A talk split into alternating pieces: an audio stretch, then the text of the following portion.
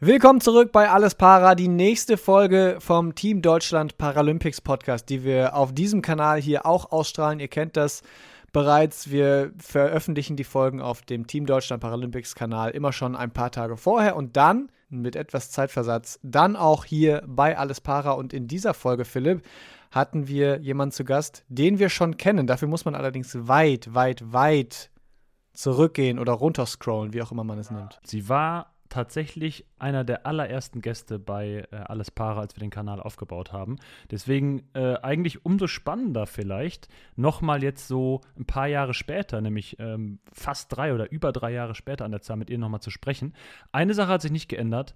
Sie ist nämlich immer noch extrem motiviert. Vor allem, was ihren Sport angeht. Motivationsmonster klingt so negativ, bei ihr ist das aber eigentlich absolut positiv behaftet. Sie freut sich auch auf Paris, obwohl noch nicht ganz sicher ist, äh, ob sie dabei sein kann. Das entscheidet sich jetzt erst im Sommer. Es wäre ihre sechste Teilnahme immerhin. Annika Zeyen, das ist unser Gast gewesen. Wir haben mit ihr über ihr Achterbahnjahr 2023 gesprochen. Zwei wichtige Menschen aus ihrem näheren Umfeld sind leider verstorben. Sie ist danach Welt- und Europameisterin geworden. Sie hat geheiratet. Also da ist vieles natürlich passiert und wir haben mit ihr natürlich auch über ihre erste sportliche Karriere gesprochen, die Rollstuhl-Basketball-Karriere. Mittlerweile ist ja im Handbiken zu Hause. Sie hat übers Basketball den Weg in die USA geschafft, war vier Jahre an der University of Alabama.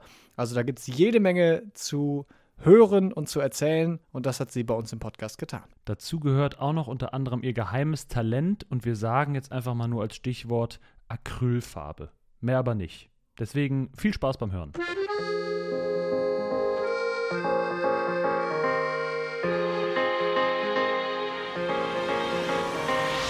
Ich muss sagen, ich bin äh, vor jedem äh, wichtigen Wettkampf bin ich aufgeregt und nervös und ich finde aber, das gehört halt einfach dazu. Und es zeigt halt hier einfach, dass es einem wichtig ist. Wenn man nicht mehr aufgeregt ist, ich glaube, dann ist es auch äh, Zeit aufzuhören.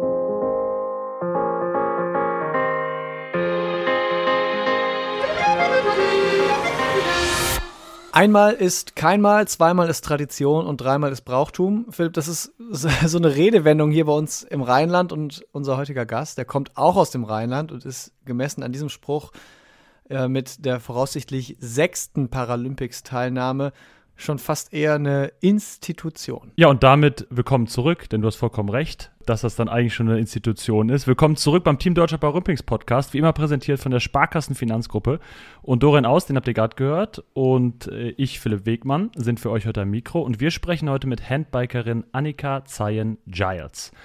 Und wir sprechen jetzt an einem Dienstagabend. Und Annika, grüß dich erstmal.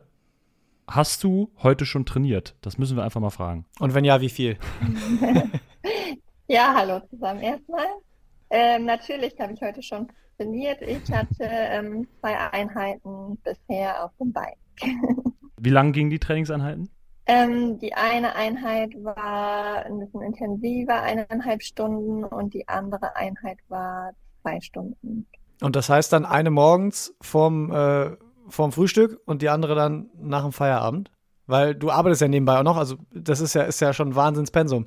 Ja, das ist äh, schon ein äh, großes Pensum, genau. Also die ähm, erste Einheit zwar nicht äh, vor dem Frühstück, vor allem nicht, wenn es so intensiv ist, sondern äh, nach dem Frühstück, aber trotzdem relativ früh. Ähm, also meistens so äh, Start so gegen sieben. Und äh, die zweite Einheit dann, wenn ich mit der Arbeit fertig bin. Also in den meisten Tagen mache ich Homeoffice und das heißt, wenn ich dann fertig gearbeitet habe, äh, so am späten Nachmittag äh, kann dann die zweite Einheit starten. Für alle, die deinen Namen schon mal gehört haben, aber die jetzt gerade so die Hard Facts noch nicht so richtig präsent haben oder die wieder etwas rausgerückt sind aus dem Kopf, kommt hier nochmal äh, dein Steckbrief. Annika Zein-Giles ist 38 Jahre alt, kommt gebürtig aus Bonn, lebt heute in Hennef, direkt bei Bonn, ist seit einem Reitunfall im Alter von 14 Jahren querschnittgelähmt und arbeitet neben dem Sport für das Organisationskomitee der University Games an Rhein und Ruhr 2025. Und jetzt äh, haben wir hier einen Batzen vor uns. Größte Erfolge ist die Überschrift. Äh, das ist ein Problem, weil es sind sehr viele. Wir kriegen eigentlich gar nicht alle unter. Wir fangen mal so mit den, mit den wichtigsten an. Ähm, Erste Karriere, Rollstuhlbasketball, einmal Gold, zweimal Silber bei den Paralympics, zweimal Vize-Weltmeisterin, sechsmal Europameisterin geworden. Nach den Paralympics 2016 dann der Wechsel in den Einzelsport, mehr oder weniger Einzelsport. Radsport ist ja auch Teamsport. Ähm, du bist zum Handbike rüber. Da bist du Paralympicsiegerin in Tokio geworden und dann auch endlich Weltmeisterin, nachdem es vorher nur Vize-Weltmeister, also in Anführungsstrichen nur Vize-Weltmeistertitel waren. Und äh, dann natürlich auch direkt fünfmal das Ganze und dreifache Europameisterin. Und das waren insgesamt noch längst nicht alle Erfolge, äh, auch wenn Dorian sich hier schon den Mund fusselig geredet hat quasi. Äh, würdest du denn sagen, dass du jetzt nach 20 Jahren Leistungssport, den du jetzt betreibst, eigentlich schon alles erlebt hast? Ja, alles erlebt hat man nie. Aber noch eine Sache muss ich erwähnen. Ich wohne in Hennef und nicht in Bonn. Und sonst beschweren sich immer äh, die Hennefer nämlich, weil die liegen nämlich sehr drauf, dass ich in Hennef wohne, weil Hennef ist auch wirklich sehr schön. Und äh, ja, warum jetzt äh, wieder auf deine Frage äh, zurückzukommen? Ähm, ich denke, man kann immer wieder äh, was Neues erleben und äh, man kann sich auch immer noch äh, weiter irgendwie verbessern und steigern in seinem Sport. Und äh, das ist ja auch das Reizvolle dran. Ist denn irgendwie, gibt es denn was, was dich auch bei diversen äh, Wettkampfteilnahmen immer noch mal wieder überrascht oder auch überwältigt vielleicht? Oder ist so, sind die Abläufe eigentlich schon so, dass du sagst, ah ja, jetzt haben wir wieder das und jetzt haben wir das und bist eingespielt? Also natürlich entwickelt man so seine Routinen für die Wettkämpfe. Das ist natürlich auch ähm, ja super wichtig, irgendwie, dass man so seine Abläufe hat, dass man äh, sein Warm-up hat, dass man äh, weiß, ähm, ja, was man so durchgeht äh, bevor einem wichtigen Start. Aber generell sind die Wettkämpfe natürlich auch immer woanders und sind andere Umstände und äh, mal irgendwie hat man mit der Hitze zu kämpfen, mal ist es irgendwie kalt. Ähm, also es warten ja immer andere Herausforderungen auf einen und äh, ja, also äh, langweilig wird es auf jeden Fall nicht. Und ähm, ich arbeite auch seit ähm, letztem Jahr mit einem neuen Trainer. Das sind natürlich dann auch nochmal wieder ähm, ganz neue Reize, die man da hat. Und insofern, also es wird definitiv nicht langweilig. Wir haben die lange Liste deiner Erfolge und auch schon grob umrissen, dass es zwei sportliche Karrieren äh, sozusagen waren, mit erst Rollstuhlbasketball und Handbike aufgelistet äh, wenn wir jetzt Richtung Paris schauen, du bist hoffentlich dabei und hast gute Chancen dabei zu sein als Handbikerin. Ähm, bist du aufgeregt? Bist du noch aufgeregt vor so großen Wettkämpfen, die dann ja doch noch mal unter einem anderen äh, öffentlichen Druck sind oder andere öffentliche Wahrnehmung sind als äh, Europameisterschaften, ohne die jetzt abwerten zu wollen? Also ich muss sagen, ich bin äh, vor jedem äh, wichtigen Wettkampf bin ich aufgeregt und nervös und ich finde aber, das gehört halt einfach dazu. Und es zeigt halt ja einfach, dass es einem wichtig ist. Wenn man nicht mehr aufgeregt ist, ich glaube, dann ist es auch Zeit aufzuhören. Hast du denn dann ein Ritual, was dich immer wieder so, ich sag mal, beruhigt oder fokussiert? Oder nimmst du es einfach in Kauf? Nee, also ich weiß natürlich, dass es dazugehört und ähm, dementsprechend habe ich dann so einfach meine festen Abläufe und meine Rituale, die ich halt einfach ähm, vor dem Wettkampf dann äh, so durchgehe. Dazu gehört natürlich äh, so mein, mein Warm-up, also ich fahre immer äh, das gleiche Warm-up äh, vor dem Rennen, ähm, das fahre ich dann auf der Rolle, ähm, habe dabei dann äh, Musik auch auf den Ohren, dass ich halt so ein bisschen das Umfeld irgendwie ausblende und da halt nicht bin und mich ganz äh, auf äh, mein Warm-up konzentrieren kann. Und äh, fokussiere mich da halt dann wirklich äh, auf die Dinge, die ich so äh, kontrollieren kann, gehe nochmal im Kopf so die ähm, Strecke durch, äh, die ähm, dann da quasi zu fahren ist, äh, gehe die wichtigen äh, Stellen der Strecke durch, also wenn da irgendwie entsprechend Anstiege sind oder ähm, ja schwierige Kurven und äh, ja auch ähm, quasi bevor ich äh, mein Warm-up mache, gehe ich dann halt nochmal so eine ganze Liste an Dingen durch. Also, dass halt die Startnummern irgendwie an den richtigen Stellen dann schon blieben, dass äh, genug äh, Luft in den Reifen ist und all solche Dinge, die man dann halt kontrollieren kann, sodass man dann halt ja sich einfach da gut ablenkt und gut beschäftigt ist. Ja, also so ein bisschen Sicherheit holen über die äh, wirklich Basics, die einfach stimmen müssen. Aber was wir natürlich jetzt wissen wollen, welche Musik läuft dann da vorher? Also ist es auch wirklich immer die gleiche Musik? Nee, es ist tatsächlich nicht immer die gleiche Musik. Also ich habe da dann immer irgendwie so ein paar äh, Playlisten und äh, also während einer Saison ist wahrscheinlich schon eine ähnliche Playlist, ähm, aber was jetzt irgendwie dieses Jahr dann so auf der Playlist sein wird, das weiß ich nicht. Französische Klänge? Na, also die französische Klänge vielleicht nicht, aber wer weiß. Also wenn ihr da äh, noch Ideen habt, könnt ihr sie uns natürlich auch gerne schreiben, dann leiten wir das an Annika weiter, äh, was denn unbedingt diese Playlist 2024 muss. Ähm, 2024 hat jetzt gestartet. Äh, Im Februar geht es jetzt für dich auch nach Lanzarote. Äh, was genau steht da auf dem Plan für dich? Mm, also im Februar ist das erste Trainingslager in diesem Jahr für mich und äh, genau, also das ist natürlich ähm, besseres Wetter als hier in Deutschland. Also momentan ähm, fahre ich äh, fast ausschließlich auf der Rolle drin und äh, freue mich dann natürlich, wenn ich auf Lanzarote dann ähm, auch wirklich draußen äh, trainieren kann. Also ich meine, Radsport ist ja ein Outdoor-Sport und wenn man jetzt die ganze Zeit äh, Indoor trainiert, ist es natürlich nicht so ganz das, was man sich da so vorstellt. Du hast die Rolle schon angesprochen. Was machst du auf der Rolle währenddessen? Also du hast eben auch schon gesagt, es gibt mal intensivere und mal weniger intensive Einheiten. Bei diesen weniger intensiven Einheiten könnte ich mir vorstellen, wird es dann vielleicht auch irgendwann langweilig, wenn man auch in seinem Wohnzimmer die ganze Zeit vor die gleiche Wand fährt sozusagen oder vor die gleiche Wand guckt. Hast du da Beschäftigung? Guckst du Fernsehen? Ich höre tatsächlich sehr viele äh, Podcasts, auch euren Podcast natürlich. Und ähm, ich höre auch äh, gerne Hörbücher. Und äh, manchmal gucke ich irgendwie auch so Serien oder so. Ähm, das geht natürlich nur irgendwie bei langen Grundlageneinheiten. Ähm, wenn ich äh, intensive Intervalle habe, dann muss ich mich natürlich äh, sehr darauf konzentrieren und äh, kann mich dann natürlich nicht da irgendwie mit äh, anderen Dingen beschäftigen. Ihr habt das am Anfang ja wahrscheinlich schon mitbekommen, äh, dass Annika doch sehr trainingsfleißig ist und auch motiviert. 20 Jahre Leistungssport und die Erfolge sprechen da auch für sich. Ähm, du musstest da teilweise sogar in der Vergangenheit immer mal äh, dann sogar gebremst werden, dass man nicht zu viel macht. Ähm, und das hat nicht nur das Trainerteam mitbekommen. Annika ist eine sehr disziplinierte und trainingsfleißige Sportlerin. Das war beim Rollstuhlbasketball so, das ist beim Handbiken fast noch intensiver geworden. Die Umstellung der Sportart hat sie glänzend gemeistert. Äh, eigentlich eine Bilderbuchsportlerin, äh, was auch Ehrgeiz im positiven Sinne angeht.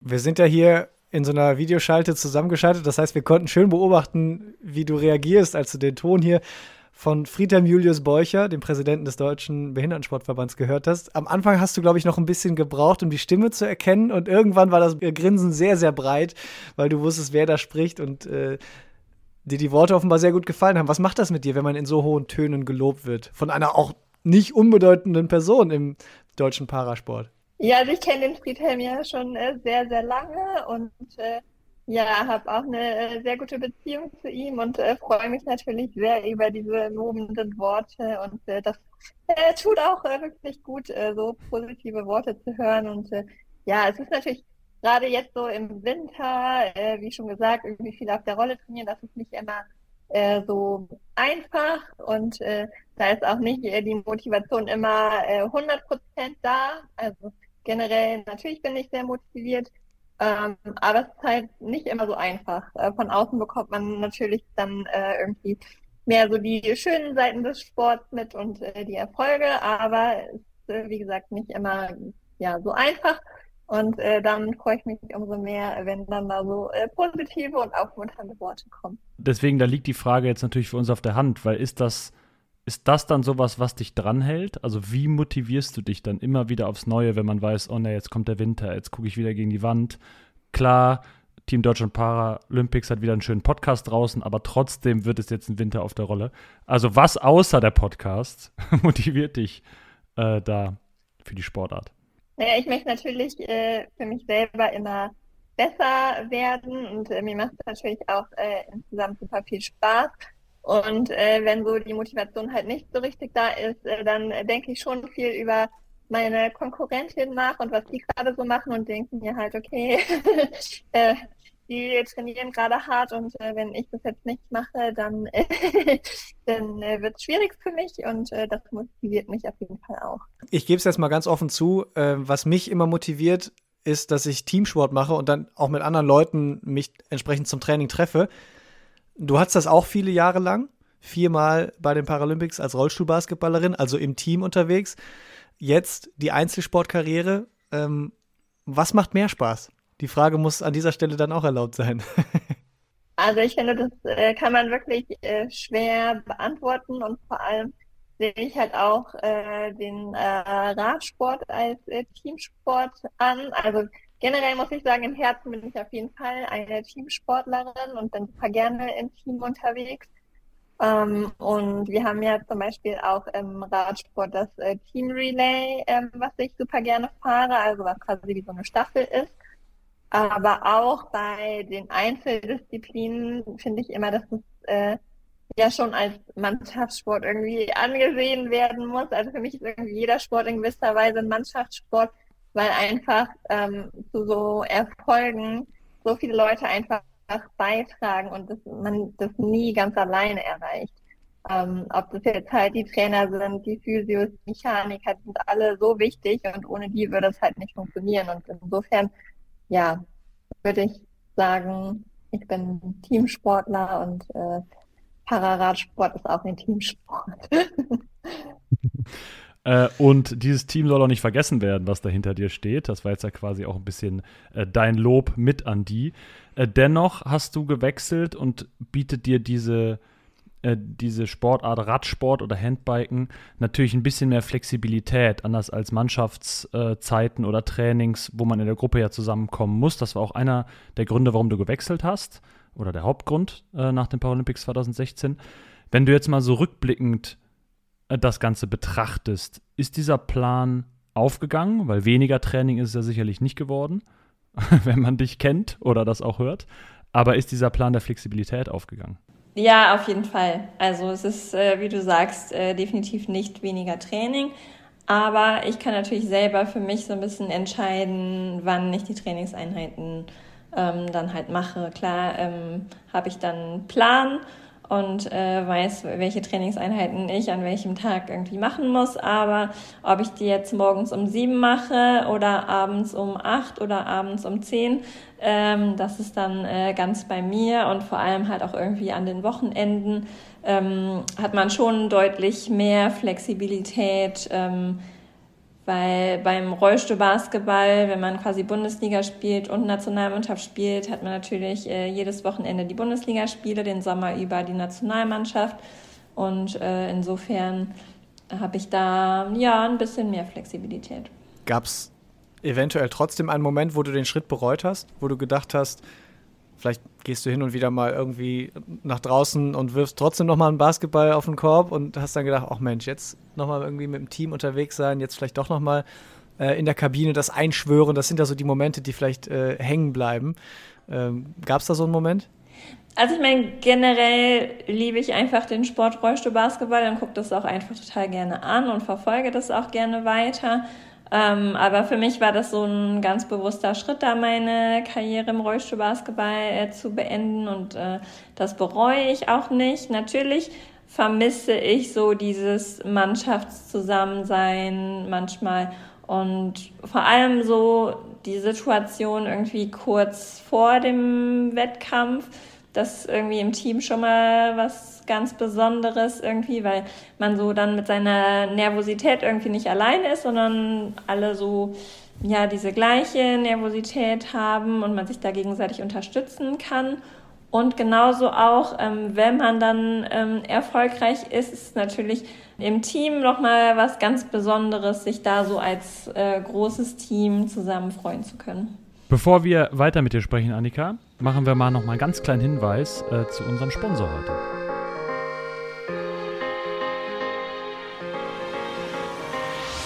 An dieser Stelle möchten wir uns nämlich bei der Sparkassenfinanzgruppe äh, bedanken, die uns unterstützt äh, seit vielen äh, Jahren. Überall in Deutschland stehen die Sparkassen an der Seite der Menschen und ermöglichen ihnen die wirtschaftliche und soziale Teilhabe. Im Sport engagieren sie sich jährlich mit rund 90 Millionen Euro. Das ist Geld für Vereine, das deutsche Sportabzeichen, die Eliteschulen des Sports und für die Athletinnen und Athleten vom Team Deutschland und natürlich auch vom Team Deutschland Paralympics. So schaffen die Sparkassen und ihre Verbundpartner, viele große Momente im Breiten und auch im Spitzensport. Und warum? Weil es um mehr als Geld geht. Und jetzt wollen wir noch mal über so ein paar andere Kapitel deines Lebens sprechen. Äh, und zwar dir mal so ein kleines Stichwort hinwerfen. Äh, Sweet Home. Alabama. wir haben uns nicht getraut zu singen. Wir haben vorher überlegt, ob wir das irgendwie noch einbringen, haben uns aber dann, ich glaube, zu Glück dagegen entschieden. Äh, du hast vier Jahre in den USA gelebt und an der University of Alabama studiert und dann äh, auch ja, mit Hilfe eines Basketballstipendiums da quasi die Zeit verbracht. Äh, wie war das für dich da im ja, Mutterland des Basketballs?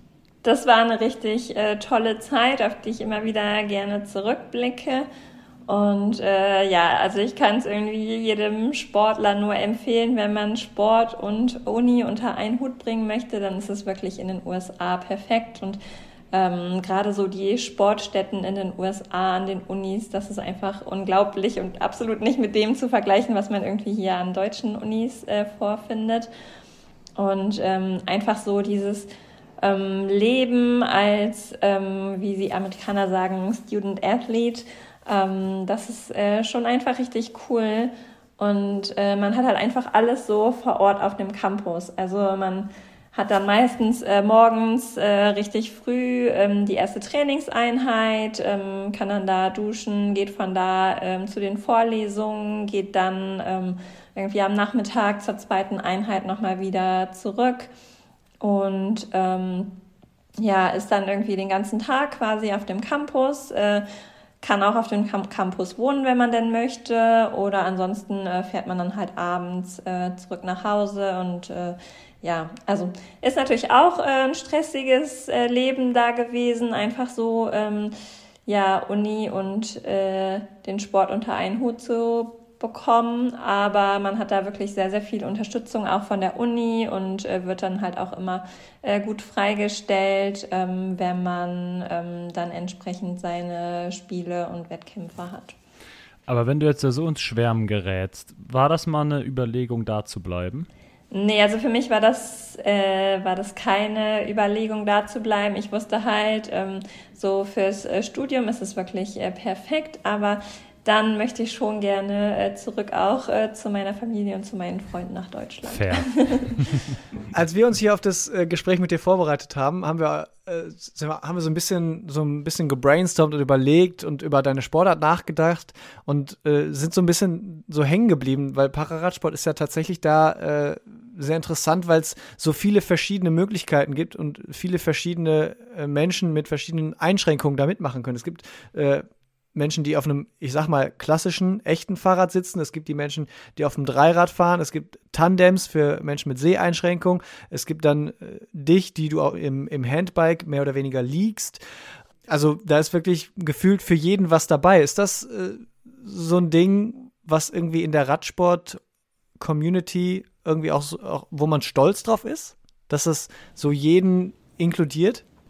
Ja, also ich finde es auf jeden Fall äh, richtig äh, cool, dass äh, wir halt auch einfach innerhalb des Teams so viele verschiedene Leute mit verschiedenen Behinderungen quasi haben und äh, ja, man da einfach äh, auch was anderes sieht und was anderes kennenlernt und äh, ja, also ich finde es ich find's cool und äh, ich denke auch so in der Radsportwelt, also das ist ja fast irgendwie schon so eigene, ja, nicht Disziplinen, aber schon fast eigene Sportarten. Also so irgendwie Dreiradfahren mit äh, Handbike oder so vergleichen oder das Ganze dann mit einem Tandem.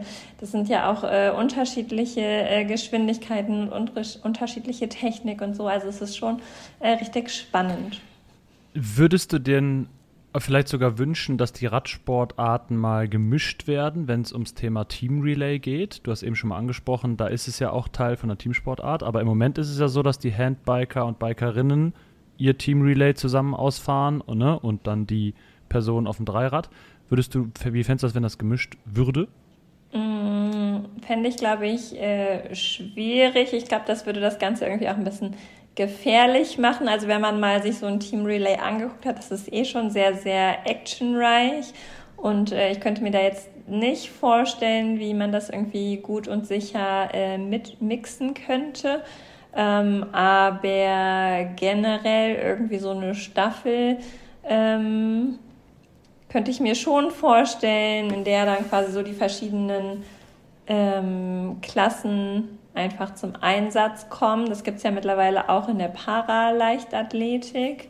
Und äh, könnte man sich schon mal so Gedanken zu machen, aber das Team Relay, so wie es ist, würde ich auf jeden Fall gerne beibehalten, weil das ist richtig cool.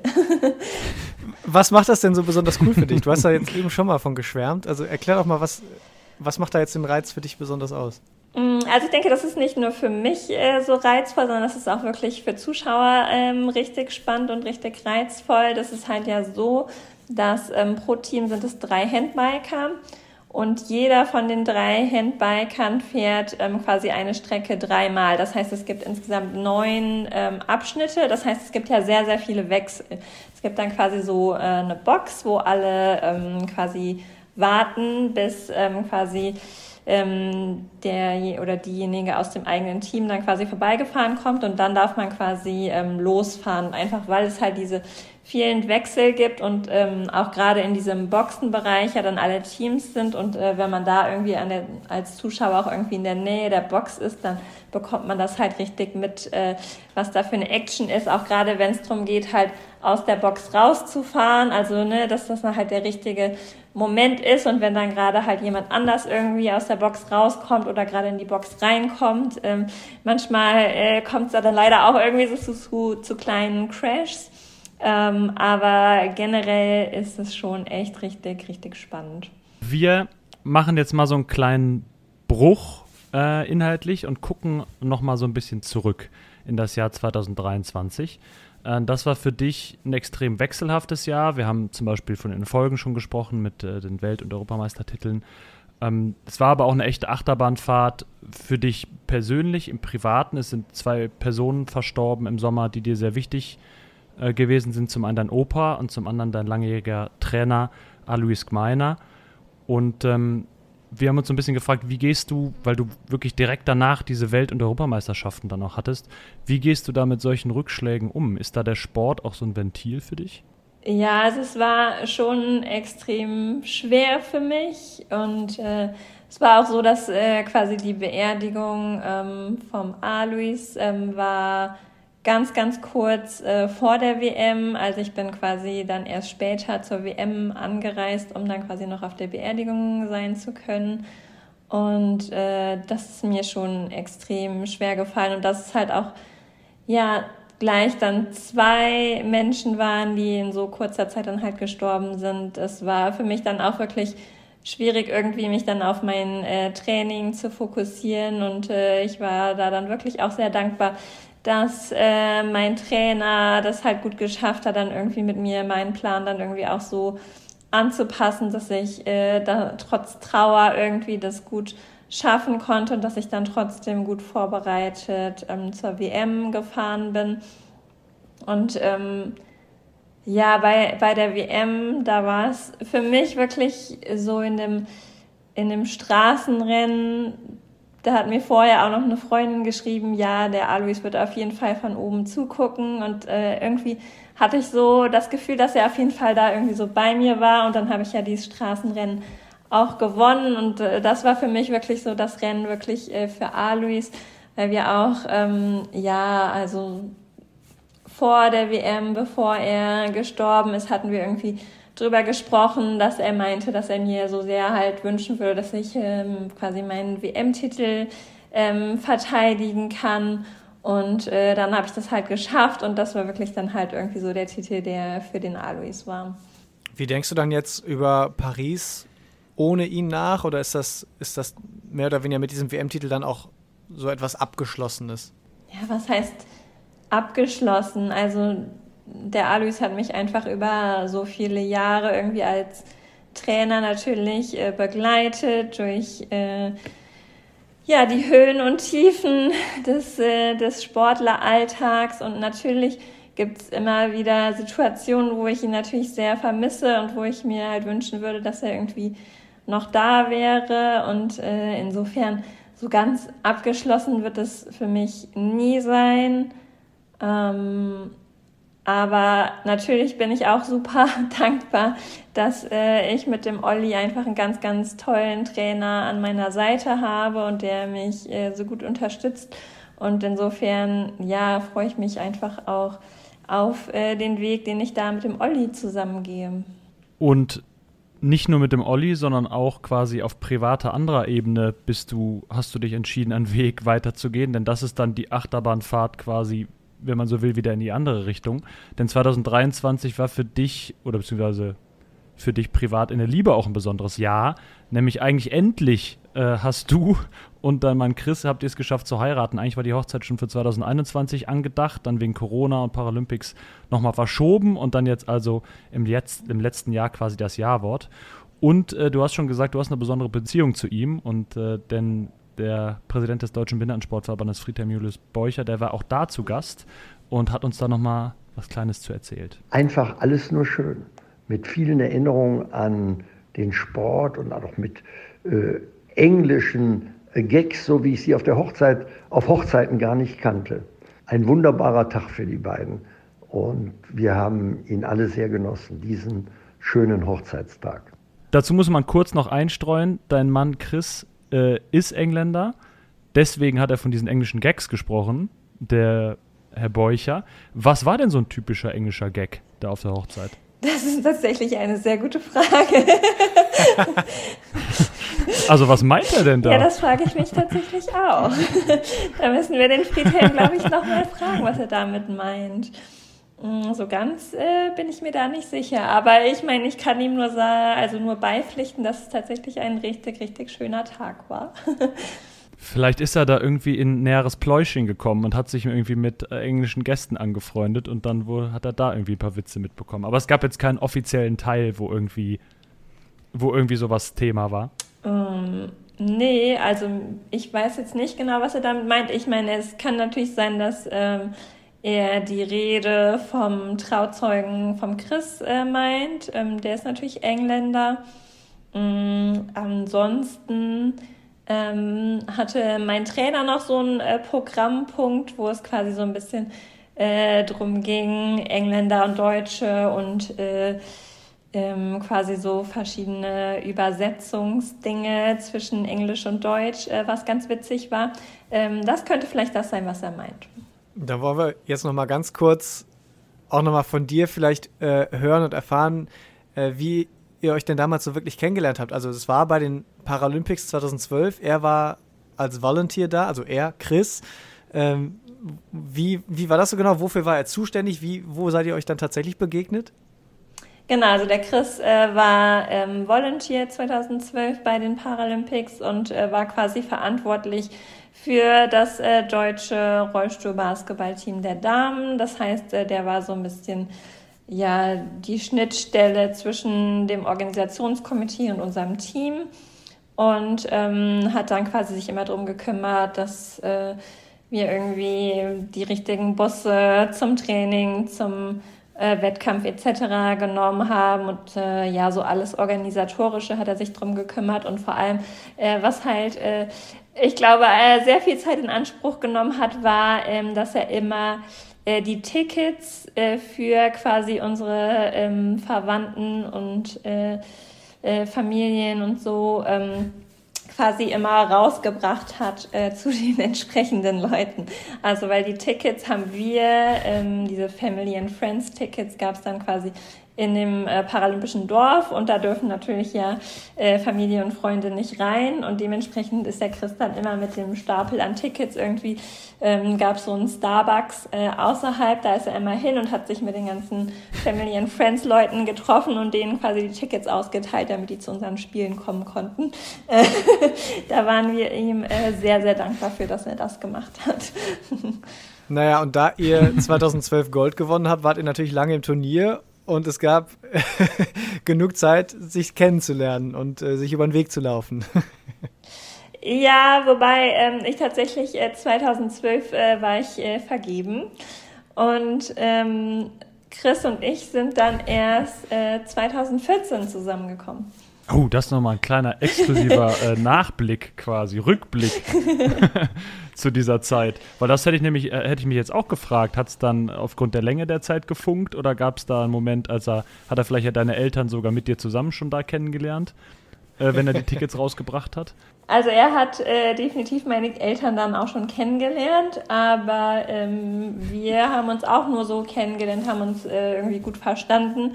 Aber ähm, das war jetzt nicht so, dass man sagen kann, dass wir irgendwie dann 2012 schon zusammengekommen sind, weil wie gesagt, ich war da vergeben. Ähm, und ähm, aber generell war äh, das äh, deutsche Team waren alle sehr begeistert vom Chris. Und ähm, weil wir dann äh, 2013 eine Europameisterschaft in Deutschland hatten, äh, wurde der Chris dann halt gefragt, ob er dann quasi auch ähm, wieder 2013 für unser Team sozusagen ähm, Volunteer sein würde oder arbeiten würde, wie man es bezeichnen möchte. Und dann war der Chris äh, 2013 ähm, bei der EM in Frankfurt auch dabei. Und genauso dann äh, 2014, da hatten wir ähm, Weltmeisterschaft in Kanada.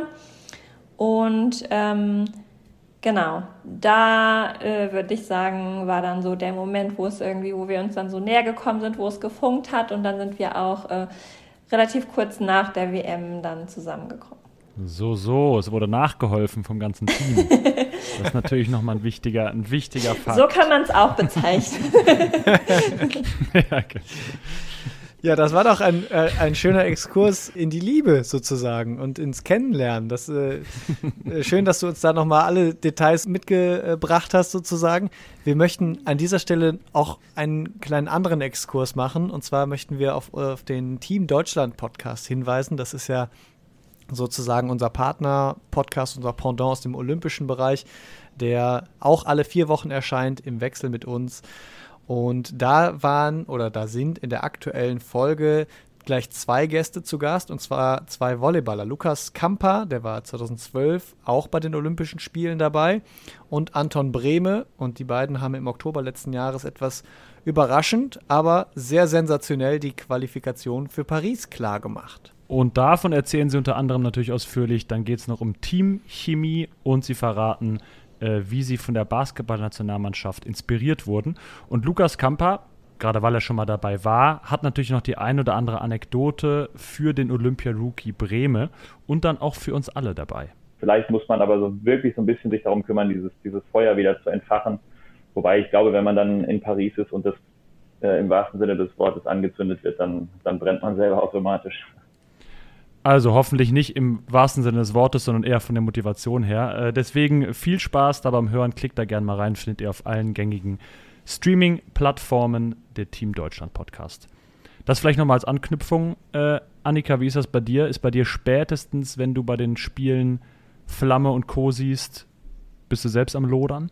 Ja, klar. Also Olympia und Paralympics ist natürlich äh, immer was äh, ganz Besonderes.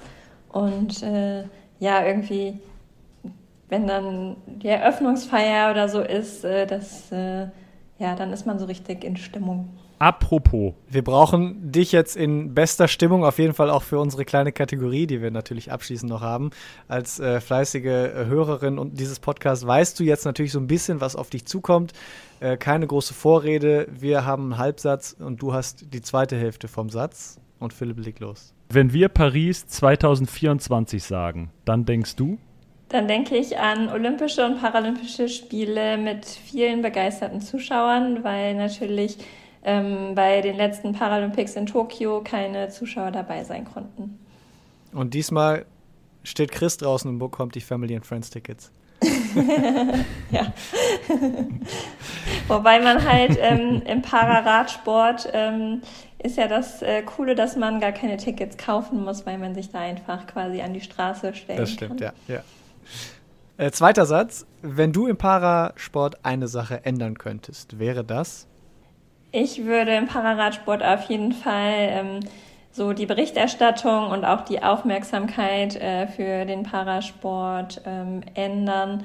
Ähm, es ist bei so vielen Leuten einfach noch nicht angekommen, wie ähm, professionell und äh, toll der Parasport ist.